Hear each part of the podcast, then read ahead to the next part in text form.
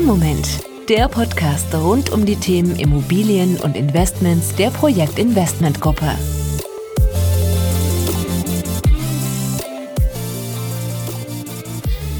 Ja, hallo und herzlich willkommen. Mein Name ist Bernhard Sass und ich freue mich auf eine neue Folge von Im Moment, dem Podcast zu den Themen Immobilien und Investment.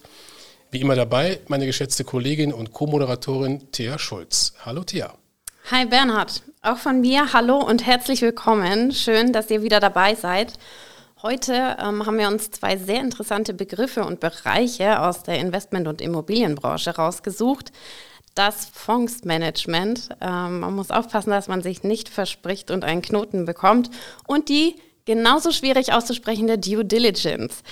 Ähm, wir starten direkt aber erstmal mit dem Fondsmanagement. Ähm, was ist das im Detail? Wie läuft das bei uns im Haus ab? Also vor allem bei euch in der Projektinvestmentgruppe.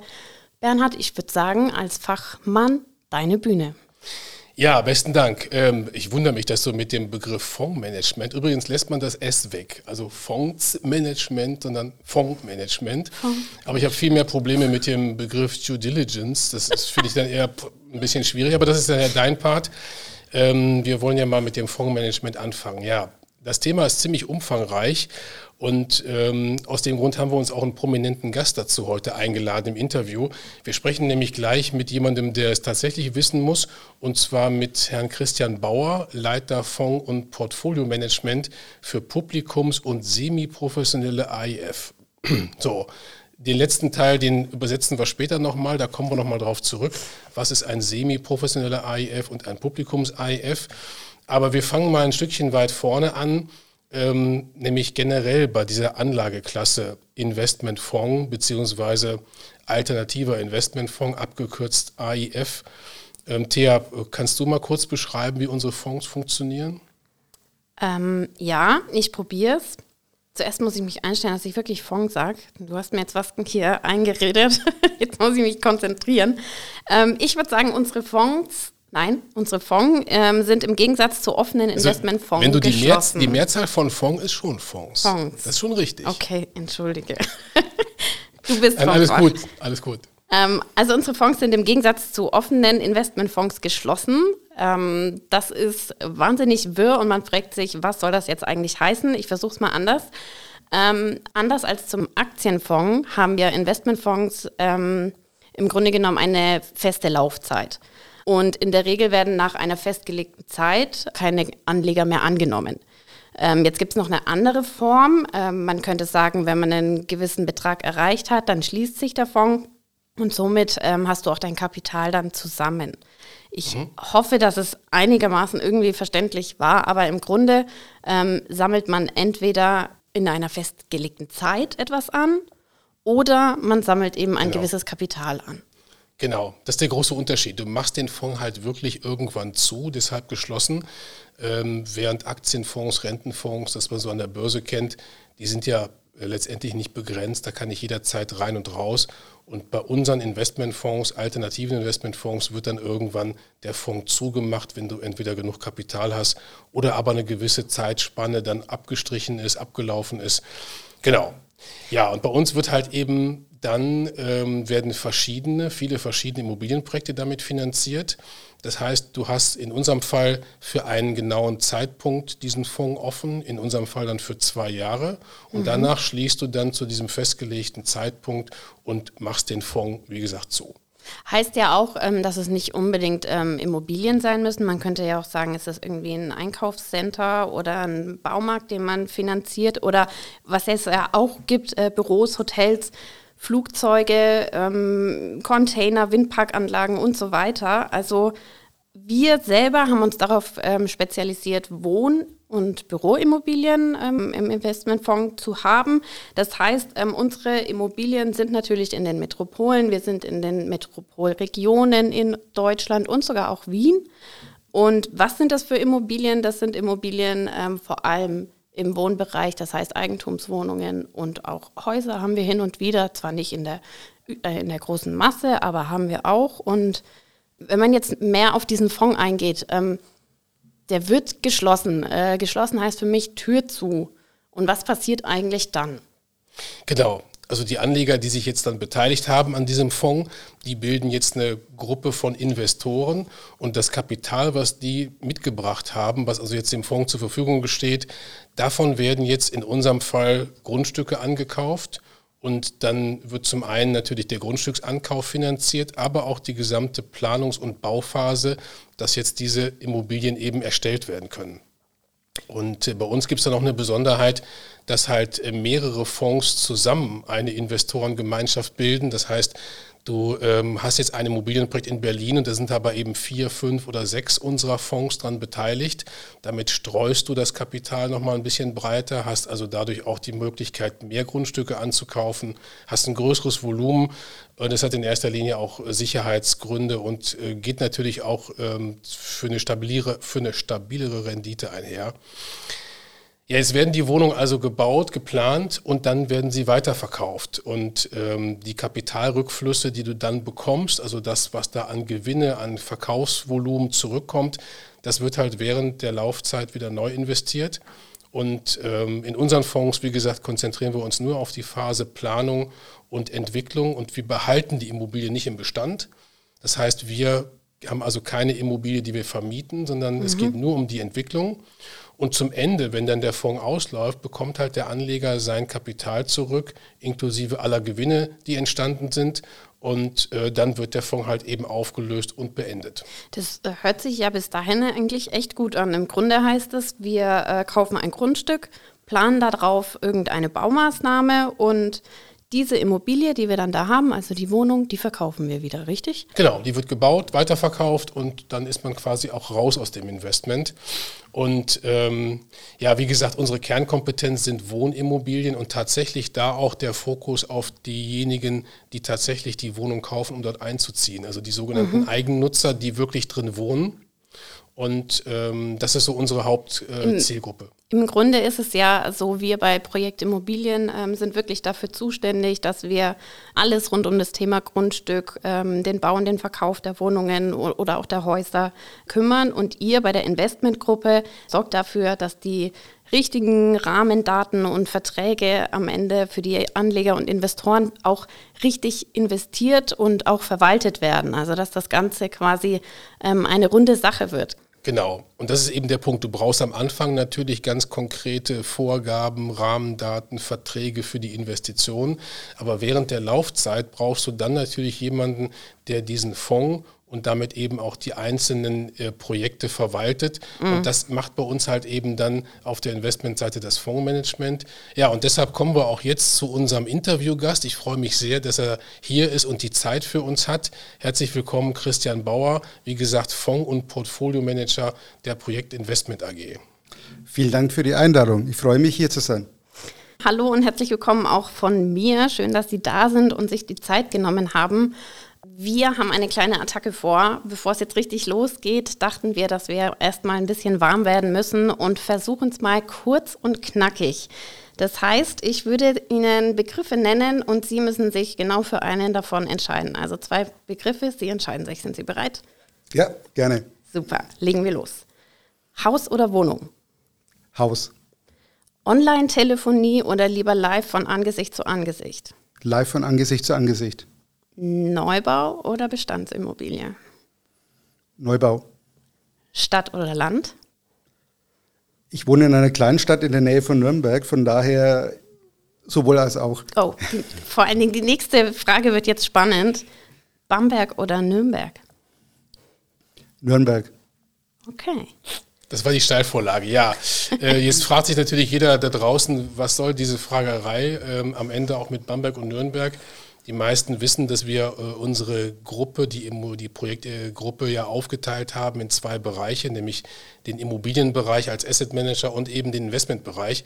So, und die Kollegen der Immobiliengruppe, dazu gehört ja auch äh, die TEA, die sitzen in Nürnberg und wir in der Investmentgruppe sitzen hier in Bamberg. Und der Christian Bauer hat natürlich auch hier in Bamberg sein Büro. Aber von daher äh, hat das natürlich keine Wertung und gibt es auch kein besser oder schlechter, sondern es ist einfach nur eine Präferenz. Ich komme vom Rheinland, also pff, ich mag beide Städte, alles gut. Ja, kommen wir nochmal zurück zum Thema Fondsmanagement. Wir haben eben schon äh, so ein bisschen versucht, den Unterschied zwischen offenen und geschlossenen Investments aufzuzeigen. Ähm, die offenen, die an der Börse gehandelt werden, die keine feste Laufzeit haben, wo der Anleger regelmäßig ein- und aussteigen kann, weil es einen Tageskurs gibt, ähnlich wie bei Einzelaktien. Es ist das bei unseren Fonds ja komplett anders. Ähm, es wird halt eben was ganz Konkretes mit dem Kapital finanziert. Und auch wenn noch nicht alle Bauvorhaben am Anfang feststehen, äh, gibt es halt einen ganz konkreten Fahrplan. Und es gibt halt eben eine feste Laufzeit, wie wir eben gehört haben, in der, Fonds, in der der Fonds jetzt verwaltet wird und am Ende dann wieder äh, an die Anleger zur Auszahlung kommt. Und jetzt ist eben genau die Frage, was passiert in dieser Zwischenzeit? Wir haben ja circa zehn Jahre Laufzeit in unseren Fonds.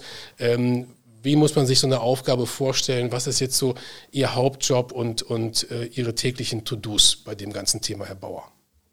Ja, gerne möchte ich ähm, einleitend kurz die Zusammensetzung unseres Fondsmanagement-Teams und, und Portfolio-Management-Teams äh, erläutern. Ähm, wir haben vier Kolleginnen und Kollegen, die im Portfolio-Management tätig sind. Ähm, das Portfolio-Management hat äh, schwerpunktmäßig den Aufgabenbereich sich mit der Immobilie zu befassen. Also haben auch einen relativ engen Austausch mit den Kollegen in Nürnberg. Und das Fondsmanagement, ähm, das ist eine Kollegin und ich betreuen die Fonds, die Publikums- und semiprofessionellen Fonds der Projektinvestmentgruppe. Und ähm, wir bilden dann eher so diese Klammerfunktion, wie auch von Ihnen schon eingangs geschildert, äh, zwischen dem Immobilienteil, also was denn tatsächlich an Immobilien in die Fonds hineinkommt, dann aber auch den, den regulatorischen Teil, den, den gesellschaftsrechtlichen Teil und dann eben auch die äh, Zusammensetzung der Fonds, um, um auch die Einhaltung der Vorrichtlinien und der Gesellschaftsverträge, die ja das Ausschlaggebende, das Bindende auch für uns mit sind äh, gegenüber den Anlegern und auch gegenüber den aufsichtsrechtlichen Gremien, um das eben entsprechend abzubilden. Jetzt muss ich gerade mal ganz kurz einhaken, Bernhard. Ähm, ich habe jetzt drei Worte gehört. Ich habe irgendwas von Publikumsbereich gehört, was von semiprofessionell und äh, KAGB. Herr Bauer, bitte erklären Sie doch mal, was wollen Sie uns damit sagen? Also die ähm, Publikumsfonds bei, bei uns in, in der Projekt, Projektinvestmentgruppe können oder bilden die Anleger ab, die ab 10.000 Euro den Fonds beitreten können. Mhm. Das ist eher, ich sage es mal in Anführungszeichen, das, das Massengeschäft. Also das ist doch eher eine geringere Hürde als, als Einstiegsbeteiligung ja. von, von den Anlegern. Ja. Und ähm, diese Anleger haben dann auch, und da können wir dann auch zum KAGB ein Stück weit den ähm, Sprung mitmachen, einen besonderen Schutzbedarf auch. Sprich, also auch von daher ähm, wurde im Jahr 2013 ja das Kapitalanlagegesetzbuch mit ähm, initiiert, um mhm. den Anlegern einen besonderen Schutz auch mitzugeben. Und von daher wurden auch ganz viele Dinge wie eben diese Immobilienfonds äh, strukturiert sein müssen, welche ähm, gesellschaftsrechtlichen Funktionen und, und, und, Regelungen da sein müssen, sehr umfassend mhm. und umfangreich äh, festgelegt, um eben einen bestmöglichen Schutz der, der Anleger vor schwarzen Schafen der Investmentbranche ähm, herbeizuführen. Die semiprofessionellen Anleger sind ähm, Anleger, die einen größere oder größere Kenntnisse im Kapitalanlagemarkt haben, ähm, die dann auch vom Gesetz her nicht äh, so stark schutzbedürftig sind mhm. und entsprechend ähm, dahingehend auch gewisse andere Vertra gesellschaftsvertragliche Regelungen bestehen können. Und ein semiprofessioneller Anleger hat dann auch als Eingangsrate für eine Investition ähm, 200.000 Euro. Ui, okay.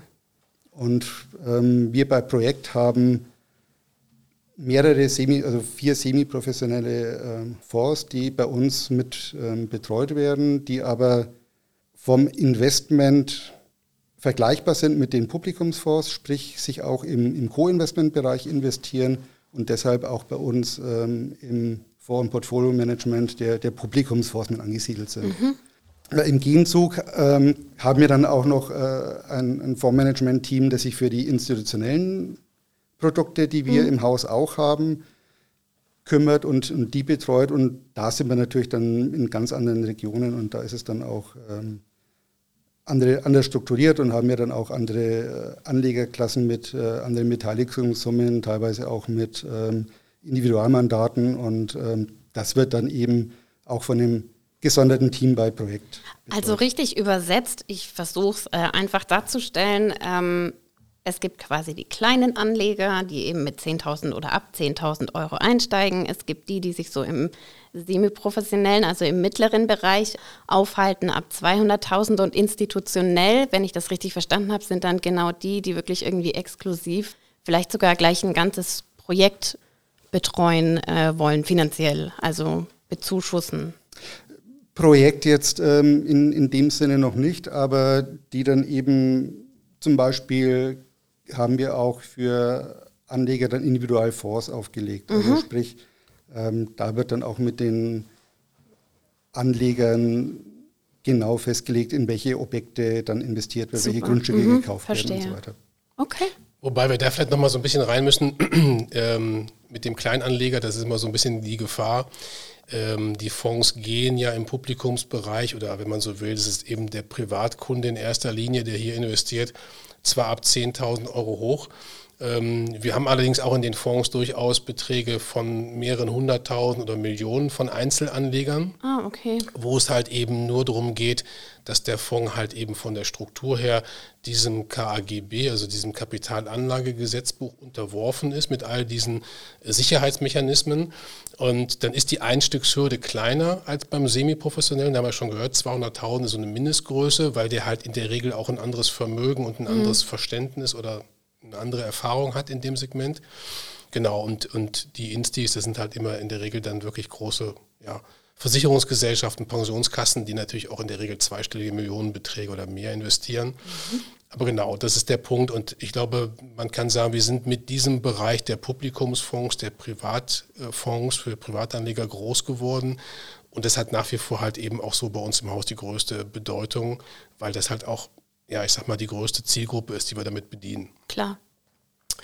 Ja, gut. Wir sind mal irgendwie ein bisschen stehen geblieben bei Fondsmanagement, äh, bei, bei den Publikumsfonds. Ähm, kann man so einen, so einen typischen Tagesablauf äh, darstellen, äh, den Sie und die Kollegen jetzt haben, oder ist das so individuell, dass man da gar nicht sagt, das ist jetzt so regelmäßig der gleiche Ablauf?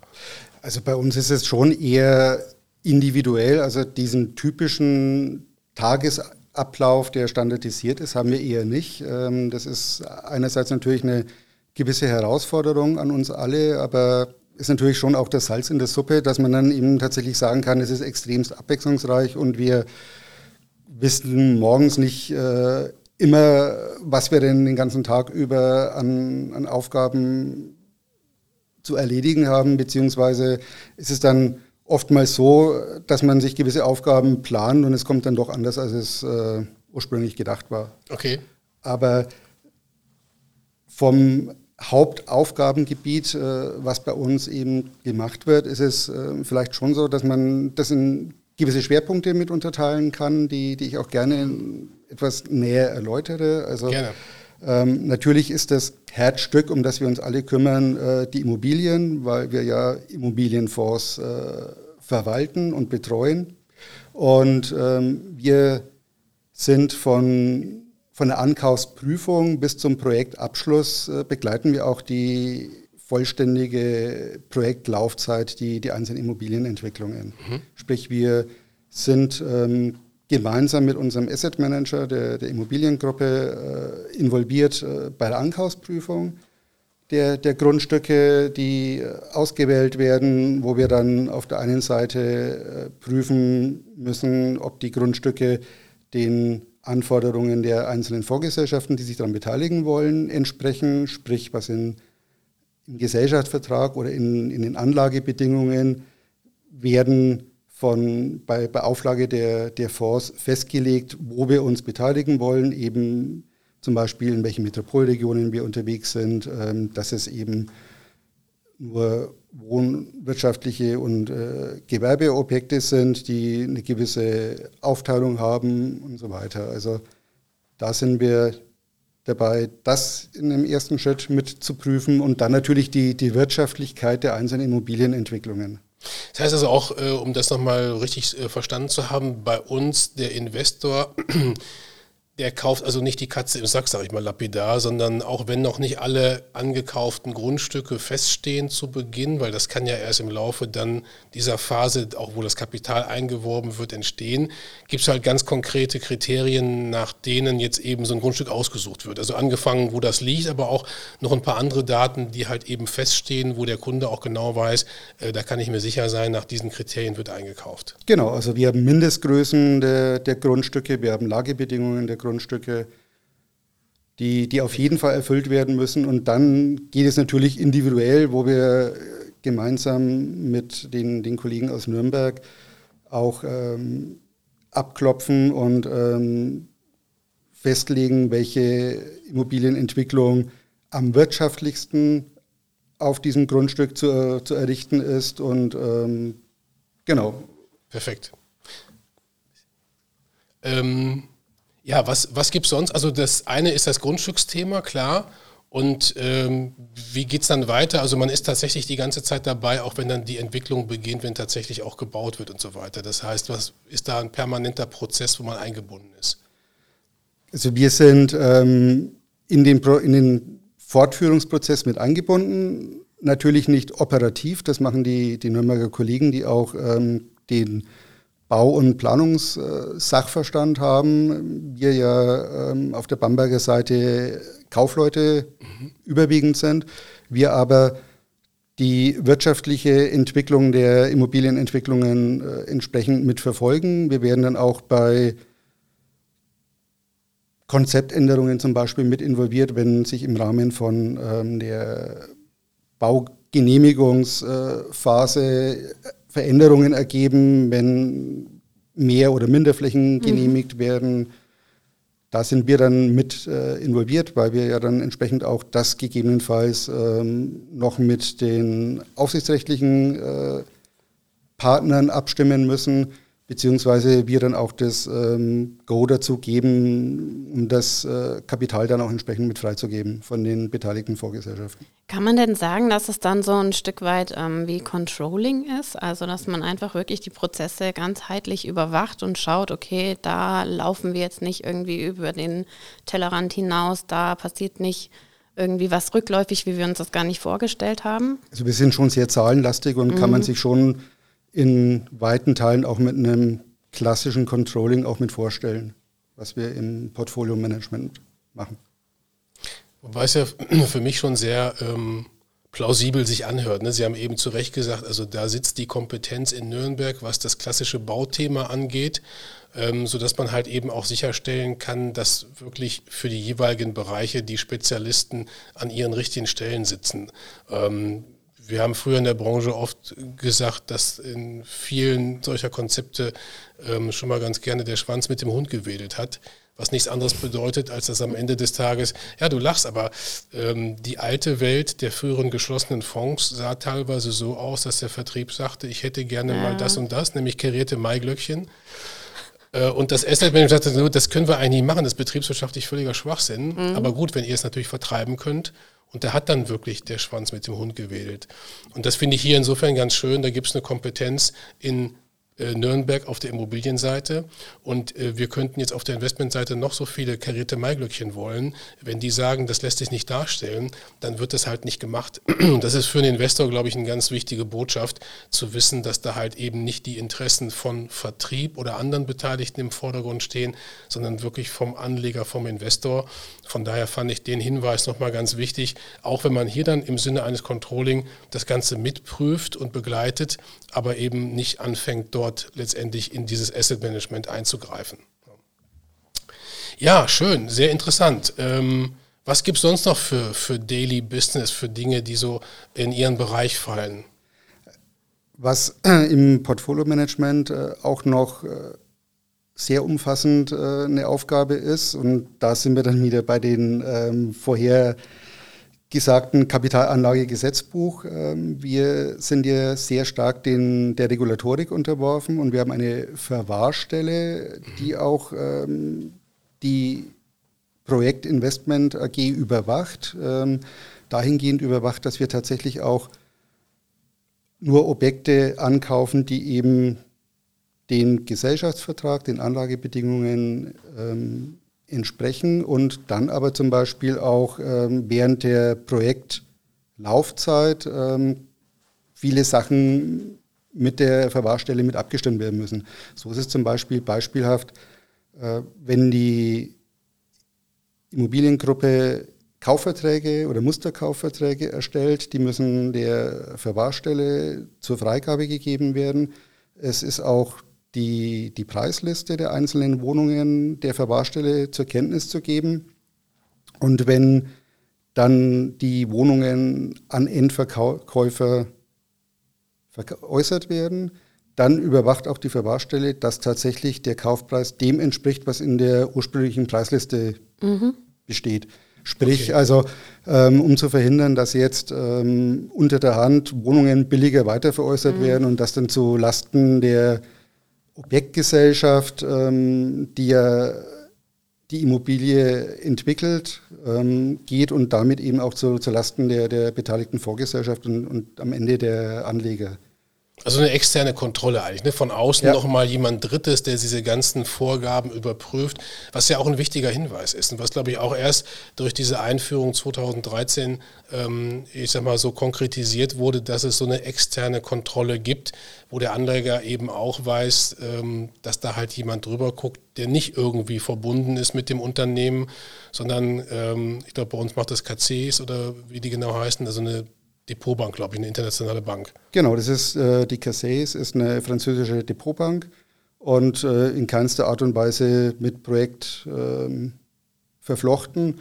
Und ähm, Cassis dient für viele andere äh, Kapitalverwaltungsgesellschaften ebenfalls als äh, Verwahrstelle, als, als Depotbank. Okay.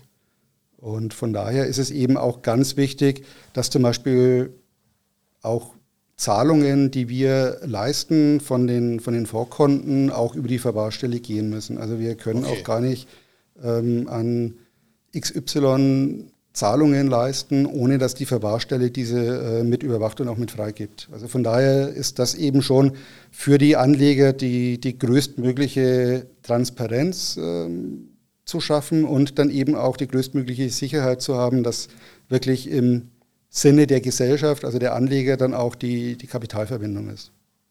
Mhm. Ähm, was mich jetzt noch interessieren würde, ähm, wir sprechen die ganze Zeit von den Fonds und den Immobilien. Wie habe ich mir das vorzustellen? Ähm, haben wir mehrere Fonds, die in einem Projekt, in einem Immobilienprojekt stecken oder ist es genau andersrum? Wir haben einen Fonds und äh, da werden mehrere ähm, Objekte am Ende realisiert. Wie kann ich mir das ungefähr vorstellen? Also wie von, von Herrn Sass ja auch schon eingangs kurz beschrieben, investieren wir im, im Co-Investment-Prinzip, sprich es beteiligen sich mehrere Fonds an einer Immobilienentwicklung. Mhm. Ähm, Hintergrund ist einfach die größtmögliche Risikostreuung dann auch äh, mitzuerzielen, beziehungsweise ist es natürlich auch so, wenn wir mehrere Vorgesellschaften haben, die unterschiedlichen, unterschiedliche Kapital Auslastung haben, beziehungsweise unterschiedliches Zeichnungskapital haben, können die sich dann auch an Immobilienentwicklungen mit beteiligen, die sie ansonsten alleine vielleicht gar nicht stemmen könnten. Und ähm, aus dem Grund haben wir diese Co-Investment-Prinzip mhm. geschaffen und halten uns da bei allen Publikumsfonds entsprechend daran. Okay, und Sie als ähm, Fondsmanager sind dann für ich weiß nicht, einen einzigen Fonds zuständig oder wie viele haben Sie so, die Sie alle betreuen und ja, wie groß ist der Arbeitsaufwand dahinter? Also wir betreuen im Team 13 äh, Investmentfonds, Investmentgesellschaften mit einem Eigenkapital von rund 800 Millionen oh, Euro. Oh, wow. Mhm. Und ähm, was bei Projekt ja auch ähm, ganz wichtig ist und auch äh, eher ein Alleinstellungsmerkmal, dass wir ja tatsächlich nur mit Eigenkapital ähm, fungieren. Also ähm, wir sind jetzt hier auch nicht mit einer Bank dann äh, noch in, in, Kontakt und müssen Finanzierungen für unsere Immobilienentwicklungen äh, mhm. genehmigen lassen und beantragen, sondern da sind wir dann auch relativ flexibel und, und schnell, wenn wir zum Beispiel die Entscheidung treffen, dass wir ein Grundstück ankaufen wollen und eine Immobilienentwicklung durchführen wollen, dann können wir das dann auch sehr schnell äh, entsprechend entscheiden. Und im, im Fondsmanagement noch zu diesem Ankaufsprozess. Äh, wir stellen das eben dann auch im Investmentkomitee der Projektinvestment AG vor. Mhm. Und ähm, da wird dann eben auch mit entschieden, ob die Immobilienentwicklung angekauft wird und eingegangen wird. Also sprich, das ist jetzt auch kein Prozess, der nur im Fondsmanagement dann tatsächlich gemacht wird. Äh, wir machen die Vorprüfung, aber das ist dann auch eine Entscheidung im, im Hause, eine ganzheitliche Entscheidung dass wir uns an Immobilienentwicklungen beteiligen oder nicht. Okay, verstehe. Ähm, vielleicht gehen wir da noch ein bisschen drauf ein, auf den Ankauf. Ähm, was gibt es denn da so für Kriterien? Also ich kann mir schon vorstellen, dass es auch so ein Stück weit ein Spagat ist, den eigenen Vorgaben und Richtlinien gerecht zu werden und den Anlegern auch am Ende gerecht zu werden und aber natürlich auch den Behörden. Also ich glaube, ähm, wenn man nur mal so fallen lässt, es gibt Denkmalschutz oder, oder, oder, ähm, dieser Spagat ist ja dann doch gegebenenfalls wahnsinnig groß und man muss irgendwie schauen, dass man so einen Mittelweg findet. Wie, wie, wie sieht das aus? Welche Kriterien spielen da alle mit ein? Also als erstes sind natürlich die Kriterien ähm, die Lage, was für mhm. fast alle Immobilien eigentlich eine wichtige oder das, das wichtigste Kriterium überhaupt ist, sei es jetzt im Wohnbereich oder auch im Gewerbebereich. Mhm. Ähm, dann ist natürlich auch noch ähm, ein, ein wichtiges Kriterium, welches Baurecht äh, möglich ist. Also wir kaufen natürlich ähm, vorzugsweise Grundstücke an, wo wir schon ein gesichertes Baurecht haben, beziehungsweise wo sich äh, zumindest äh, die Baurechtschaffung abzeichnet, wobei sich ähm, in den letzten Jahren mit dem zunehmenden Immobilienboom natürlich auch hier die, die Grenzen deutlich verschoben haben. Also mhm. im, in früheren Jahren war es deutlich einfacher, auch äh, Grundstücke, die schon eine Baugenehmigung haben oder auch Baurecht unterliegen, zu ich nenne es mal annehmbaren Konditionen auch zu kaufen, was ähm, jetzt natürlich gerade auch dadurch, dass äh, in den letzten Jahren viele institutionelle Investoren auch auf den Markt getreten sind, die Grundstücke durchhandeln, entsprechend erschwert worden ist. Also ähm, viele Grundstücke werden einfach nur weitergehandelt, ohne jetzt hier das, das Baurecht voranzutreiben. Mhm. Und äh, aus Rendite-Gesichtspunkt die, die Wertsteigerungen äh, einzustreichen. Und da tun wir uns natürlich dann oftmals auch ein Stück weit schwerer mit äh, unserer Philosophie dann auch äh, die, die Grundstücke mit äh, ankaufen zu können, weil wir ja tatsächlich investieren wollen. Wir wollen ja bauen ja. und ähm, wir natürlich dann auch ganz andere ähm, Grundlagen für, mhm. für den Pro Projektankauf dann auch mit haben.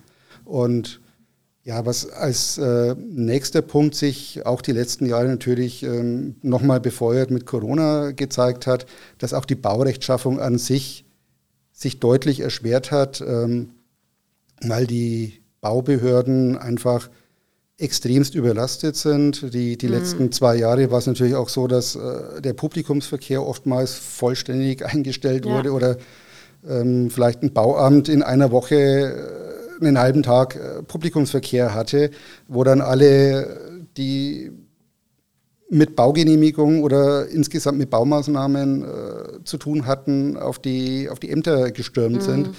Und das natürlich dann auch zu extremen Zeitverzögerungen führt. Von daher sind auch da einfach, haben, haben sich gewisse Parameter verschoben, wo wir dann auch ähm, gewisse Kriterien fließend dann überprüfen müssen, mhm. ähm, ob wir Standorte erweitern, ob wir zum Beispiel auch in, ins Umland gehen und nicht nur in der, in der Kernstadt von der Metropolregion sind, ähm, wie zum Beispiel in München, wo ja die Baulandpreise nahezu unerschwinglich geworden sind, wo ja. wir dann eben auch in die, in die Randzonen der, der Metropolregion mitgehen, wo wir dann eben zum Beispiel in, in Freising investieren. Ja, und jetzt muss man ja sagen, Freising ist jetzt ja ähm, trotzdem auch ein Begriff. Also es ist ja jetzt nicht so, dass man sich irgendwo befindet, wo es kein Internet mehr gibt und so, was für heute bestimmt für die Jugend wahnsinnig schlimm ist, ähm, sondern wir sind ja trotzdem ähm, in den Metropolregionen ähm, und ich glaube, da ist auch noch wahnsinnig viel Potenzial nach oben. Also das auf jeden Fall, aber wie gesagt, ähm, es verschiebt sich halt einfach ein bisschen. Ja. Ne? Also dass wir und, und auch da sieht man ja auch die, die letzten Monate, durch Corona hat sich ja auch hier einiges bei den, bei den Käufern verändert, die mhm. dann doch eher wieder größere Wohnungen im, im Umland suchen, weil eben Homeoffice-Möglichkeiten da sind, ähm, statt der beengteren Wohnung ja. in der Innenstadt. Mhm.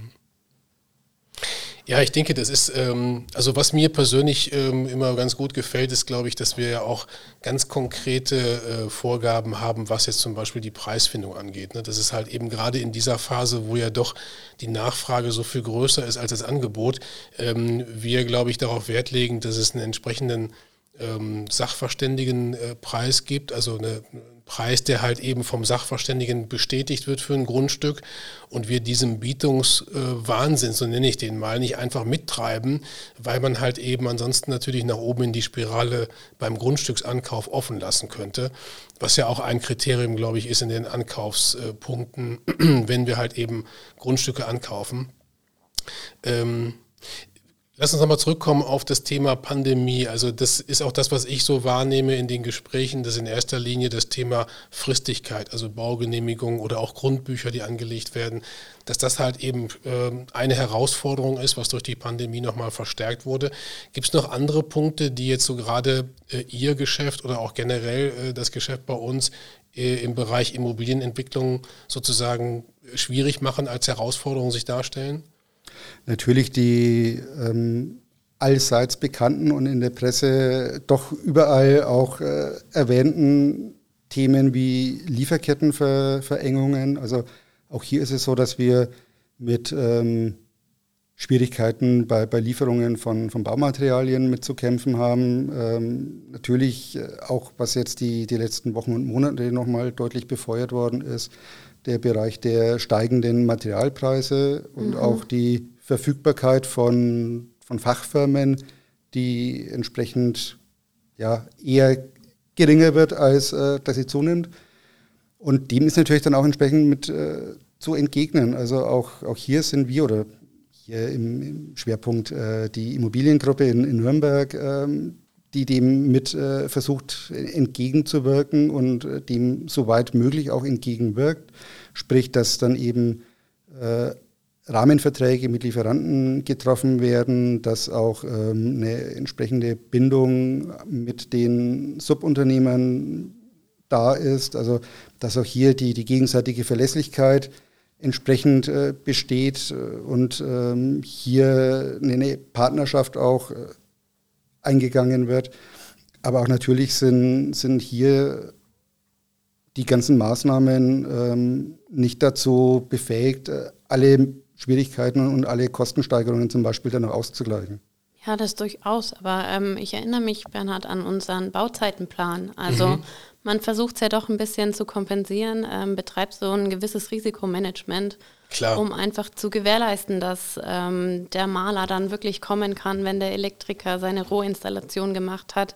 Ähm, also ich glaube, auch Zeitmanagement ist da bestimmt wahnsinnig wichtig und ja, ich glaube, ich glaube vor allen Dingen auch, und das ist, glaube ich, auch ein ganz wichtiger Punkt, ähm, wenn man jetzt mal so die generelle Branche sieht, Immobilienentwicklung, dann gibt es da Herausforderungen, die uns halt eben zum Teil nicht ganz so stark treffen, wenn ich das so richtig wiedergebe, was ja schon mal mit dem Thema Eigenkapitalprinzip anfängt, also die Verfügbarkeit, weil es Kapital im Haus ist, ist ja auch eine Frage von, wie schnell kann ich reagieren auf mögliche Chancen am Markt.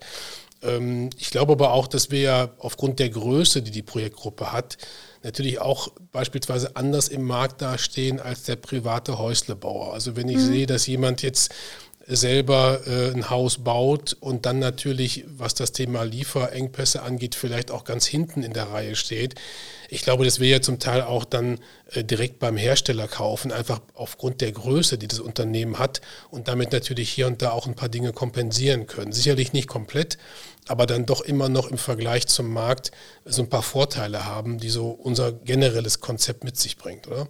Ja klar, also ähm, im Vergleich zu, zu kleineren Unternehmen können wir natürlich schon auch auf ähm, entsprechende Masse zurückgreifen und, und ähm, den Unternehmen auch entsprechende Auftragsvolumina bieten. Und ähm, da ist zum Beispiel auch ein Punkt, den, den wir auch äh, versuchen anders zu machen in, im Fondsmanagement äh, beziehungsweise beim Objektankauf, dass wir uns zumindest auch auf größere Grundstücke konzentrieren. In der mhm. Vergangenheit hatten wir auch ähm, Objekte entwickelt, die vielleicht nur 15 bis 20 äh, Wohneinheiten haben. Jetzt äh, ist die Zielsetzung schon, dass wir also Minimum 30, eher ab 50 Wohneinheiten mhm. entwickeln. Also um auch hier entsprechend ein anderes Volumina darstellen zu können, um auch hier für die Unternehmen interessanter zu werden um dann eben entsprechend äh, auch hier Preisvorteile und, und auch dann Zeitvorteile, weil mhm. wenn ein Unternehmen sagt, ja, ich habe zwei oder drei Aufträge, muss ich annehmen, bevor ich äh, ein Projekt auf Volumen der, der Projektinvestmentgruppe äh, oder der, der Immobiliengruppe erhalte, sind wir natürlich dann auch entsprechend äh, im Vorteil. Vielleicht können wir da gleich anknüpfen. Ähm, wir haben jetzt von den Herausforderungen gesprochen. Letztendlich wird es uns alle nicht geben, wir würden hier nicht stehen, ähm, wenn nicht auch einiges gut läuft. Ähm, wie sieht es denn so generell aus? Ähm, wie generiert man einen erfolgreichen Verlauf? Ja, das fängt zum einen natürlich äh, bei der Grundstücksauswahl an, dass man entsprechend ähm, die gute Lage entdeckt und, und generiert. Also auch wenn zum Beispiel ähm, wir in, in, aufstrebenden Lagen die Grundstücke ankaufen, wo dann äh, entsprechendes äh, Steigerungspotenzial mhm. mit dabei ist, das, wo wir dann noch ähm, relativ günstig zum Beispiel die äh, Grundstücke ankaufen können und über die Entwicklungszeit dann dass ähm, die, die Lage nach oben sich entwickelt und mhm. prosperiert. Das ist insbesondere in, in den Metropolregionen, in, in den Metropol Zentren natürlich äh, interessant, beziehungsweise auch teilweise im Umland, wo, wo man da eben nach vorne auch ähm, gucken kann. Und äh, da die Immobiliengruppe ja auch den großen Vorteil eines äh, eigenen Research. Äh, wir haben ja in jeder Metropolregion eigene Niederlassungen mit mhm. äh, den Mitarbeitern, die also dann auch ganz nah am Markt sind, ganz nah an, an den äh, Grundstücken sind. Wir teilweise auch ähm, eigen Akquisen von Grundstücken betreiben können. Sprich, wir müssen nicht über Makler gehen, sondern mhm. haben uns da auch wirklich ein eigenes Netzwerk erarbeitet, wo wir entsprechend dann auch an Grundstücke kommen, die dann ähm, gar nicht einem Bieterwettbewerb zum Beispiel äh, unterstehen. Ja, kann ich mir total gut vorstellen. Ich merke das selber, wenn ich mit dem Vertrieb ähm, im Austausch bin. Wir sitzen in Nürnberg. Ähm, ich bin vor allen Dingen für Berlin ja auch mit zuständig. Ich kenne nicht jedes Eck in Berlin und der Vertrieb hat eben genau dieses andere Auge, kennt sich aus und es ist so viel, viel wert wirklich, wenn man vor Ort ist und wenn man diese regionale Expertise einfach mit aufbringen kann. Also ich glaube schon, dass das durchaus ein Pluspunkt ist, den man am Ende dann auch hat. Ich denke vor allen Dingen, ähm, wenn man auch versucht, den Unterschied darzustellen. Wir haben es ja eingangs schon gesagt, die eigentliche Ausrichtung bei Projekt, und das ist ja dann auch dein Part her, ist ja im Marketing beispielsweise verstärkt den Eigennutzer anzusprechen, also mhm. also den, der wirklich einzieht. Und ich glaube, das sollte man auch den Hörern draußen noch mal ein Stückchen näher bringen. Denn ähm, wir hören immer wieder oder lesen natürlich auch von überhitzten Märkten, von der Gefahr einer sogenannten Immobilienblase, dass die Preise halt eben irgendwann mal sozusagen wie in einer Blase dann halt eben explodieren, was immer für so einen überhitzten Markt spricht. Ähm, das mag hier und da sicherlich auch stimmen bei einigen Mikrolagen, wie man so schön sagt. Also gerade wenn ich mir München mal herauspicke, mhm. wo dann teilweise diese Preisübertreibungen stattfinden. Ich glaube allerdings, ähm, äh, dass wir äh, da mit unserem Ansatz nochmal einen großen Vorteil haben. Herr Bauer kann das womöglich bestätigen, denn wenn wir uns überwiegend an den Eigennutzer wenden, das ist ja derjenige, der eigentlich zunächst mal aus einer ganz anderen Motivation heraus die Wohnung kauft. Der überlegt jetzt nicht gerade, wo kann ich die höchste Rendite erzielen, ja. sondern der sagt, wo würde ich gerne wohnen, wie ist da die Lage, der Zuschnitt, deshalb auch das, was du sagtest, diese regionale Nähe. Da weiß halt eben auch der Immobilienverkäufer von uns ganz genau, was in dem Stadtteil nachgefragt wird. Mhm. Welche Größe, welcher Zuschnitt. Und dann geht es mehr darum, dass da emotional jemand sagt, jawohl, da möchte ich gerne wohnen. Und wenn jetzt mal Preise etwas zurückkommen, wenn wir wirklich mal irgendwann in den nächsten Jahren einen Markt haben, der vielleicht ein Stück zurückläuft, wird das den Eigennutzer nicht abhalten. Mhm. Ja, weil der nun letztendlich eh nicht nach der Rendite guckt. Der fragt auch nicht, ob in zehn Jahren der Preis höher oder tiefer ist. Ich glaube, das ist ein Riesenvorteil, der uns ja auch die letzten 26 Jahre eben so ein bisschen diese Position gebracht hat, dass halt eben der Eigennutzer in jeder Marktphase kauft auch wenn jetzt natürlich im Moment ganz viele Kapitalanleger sagen, ich nehme auch noch eine Wohnung für die Kinder beispielsweise, dann weiß ich, da ist was Gutes, äh, da ist das Geld gut angelegt.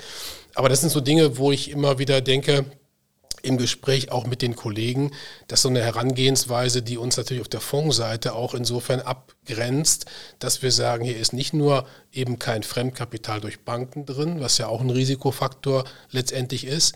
Auf der anderen Seite ist es eben auch diese Ausrichtung auf den Eigennutzer. Und da halt, wie du schon sagst, ganz genau regional zu wissen, was braucht er denn ganz genau und ähm, das dann kombiniert mit all den verschiedenen Positionen, die das kontrollieren, kontrollen, wie eben auch das Team äh, rund um Herrn Bauer. Ich glaube, da kriegt man dann auch so ein Gefühl dafür, dass da ganz viele kleine Bausteine, Mosaiksteine zusammenwirken. Ähm, mit ein bisschen Blick auf die Uhr würde ich vielleicht nochmal abschließend die Frage stellen wollen, auch wenn es halt ein sehr negativ belastendes Thema ist, wie muss man sich im Moment das Thema auch unter dem Aspekt des Ukraine-Kriegs vorstellen? Verstärkt das einfach nur hier und da die Herausforderungen, die wir eben schon mal angesprochen haben? Wie ist so gerade im Moment die Einschätzung auch jetzt mal von Ihnen, Herr Bauer, oder generell vom Unternehmen? Auch wenn man dann natürlich logischerweise gar nicht in eine sehr weite Zukunft gucken kann, sondern wahrscheinlich eher, wie sagt man so schön, auf Sicht fährt, äh, nämlich das, was gerade halt aktuell sozusagen da ist. In der Tat ist es so, ähm, weil wir alle nicht wissen, wie lange der Ukraine-Konflikt tatsächlich noch äh, voranschreitet, ähm, wie lange er dauert, was es noch für weitere Einschränkungen und, und ähm, Beschränkungen die die nächsten Wochen, Monate gibt. Von daher ist es tatsächlich schwierig, äh, hier eine belastbare Prognose abzugeben. Ich persönlich gehe schon davon aus, dass wir auch ähm, unverändert äh, an Eigennutzer unsere Wohnungen verkaufen werden. Natürlich ist es einfach auch die Frage, ähm, ob oder in, in welchem Umfang sich der ein oder andere Interessent dann erstmal noch äh, ein Stück weit zurückhält und sagt, na, in der jetzigen Situation möchte ich erstmal noch abwarten, bis ich äh, einen Kredit aufnehme. Auf der anderen Seite ist ja auch am Horizont ähm, noch mitgenannt das, das, Thema der, der Zinswende, die ja gegebenenfalls auf ähm, das Fremdkapital auch tatsächlich äh, mit durchschlägt, wo wir dann sehen, da werden die Wohnungen auch nicht billiger werden für den, für den Käufer. Und ähm, von daher haben wir schon auch die, die Erfahrung aus den Gesprächen mit den Nürnberger Kollegen, dass ähm, auch der Vertrieb weiterläuft, dass wir auch hier die, die Nachfrage nach Wohneigentum haben, dass auch nach Gewerbeimmobilien, die wir auch als Beimischung mit haben, dass auch hier entsprechend Nachfrage da ist. Aber ansonsten ist es im Moment tatsächlich äh, schon sehr schwer, das Ganze abzuschätzen. Also von daher würde ich erstmal sagen, Verhalten positiv. Wir, wir sehen unverändert in, in unserer Branche die, die Chancen, die, die unverändert da sind. Ähm, auch dieser schöne Spruch, gewohnt wird immer, äh, trifft ja auch tatsächlich zu.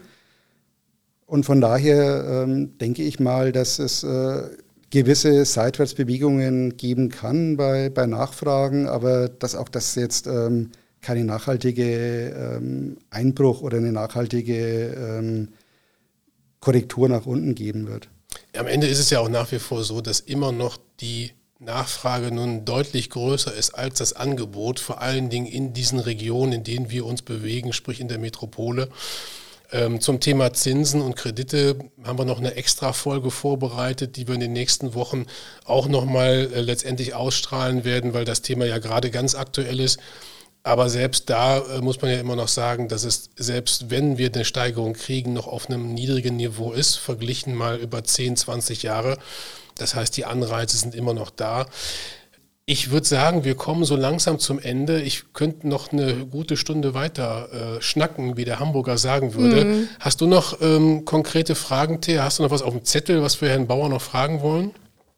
Tatsächlich nein. Ich habe ähm, alles abgehakt. Schön. Also äh, ich fand es sehr, sehr spannend. Ich hoffe eben auch für unsere Zuhörer, da mal so ein bisschen den Einblick zu bekommen. Äh, selbstverständlich ist das immer nur ein Ausschnitt dessen und ähm, ihr wisst, dass wir auf unserer Internetseite auch alle Unterlagen zu diesen Fonds natürlich immer zur Verfügung stellen, dass man sich da wirklich noch ein bisschen tiefer einlässt. Wir haben jetzt gar nicht im konkreten Fall über Renditechancen oder die ganzen Risiken gesprochen, die so ein Investment natürlich mit sich bringt. Ähm, das wäre auch hier wahrscheinlich der falsche Rahmen, denn dafür braucht man dann schon schon nochmal ein qualifiziertes Beratungsgespräch. Aber sollte da das Interesse sein, kommt natürlich gerne auf uns zu. Äh, wie gesagt, über unsere Internetseite äh, www.projekt-investment.de. Ähm, da könnt ihr alle möglichen Informationen runterziehen natürlich auch die Podcast-Folgen hier hören, Filme sehen und so weiter. Und da gibt es auch eben dann die entsprechenden Kontaktdaten für Ansprechpartner bei uns im Haus.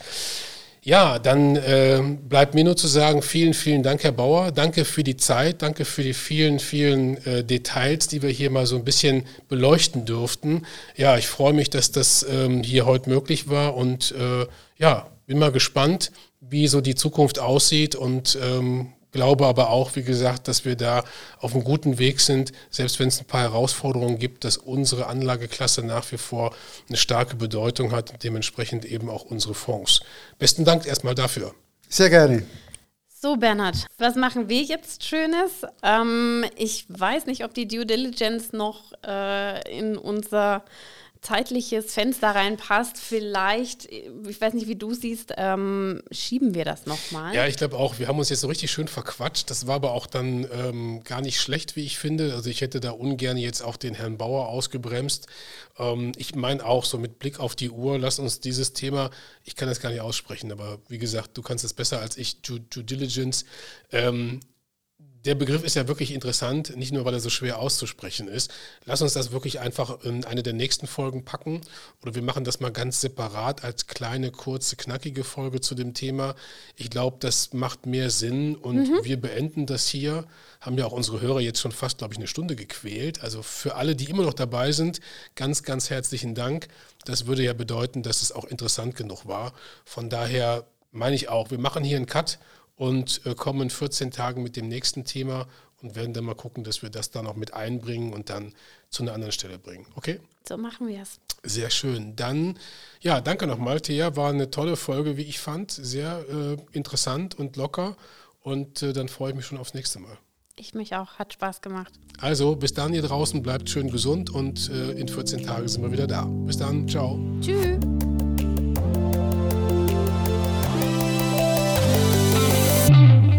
Moment. Mehr zu den Themen Immobilien und Investments lernst du auf projekt-investment.de. Noch Fragen? Meld dich per Mail oder im Kommentarfeld deiner Podcast-App.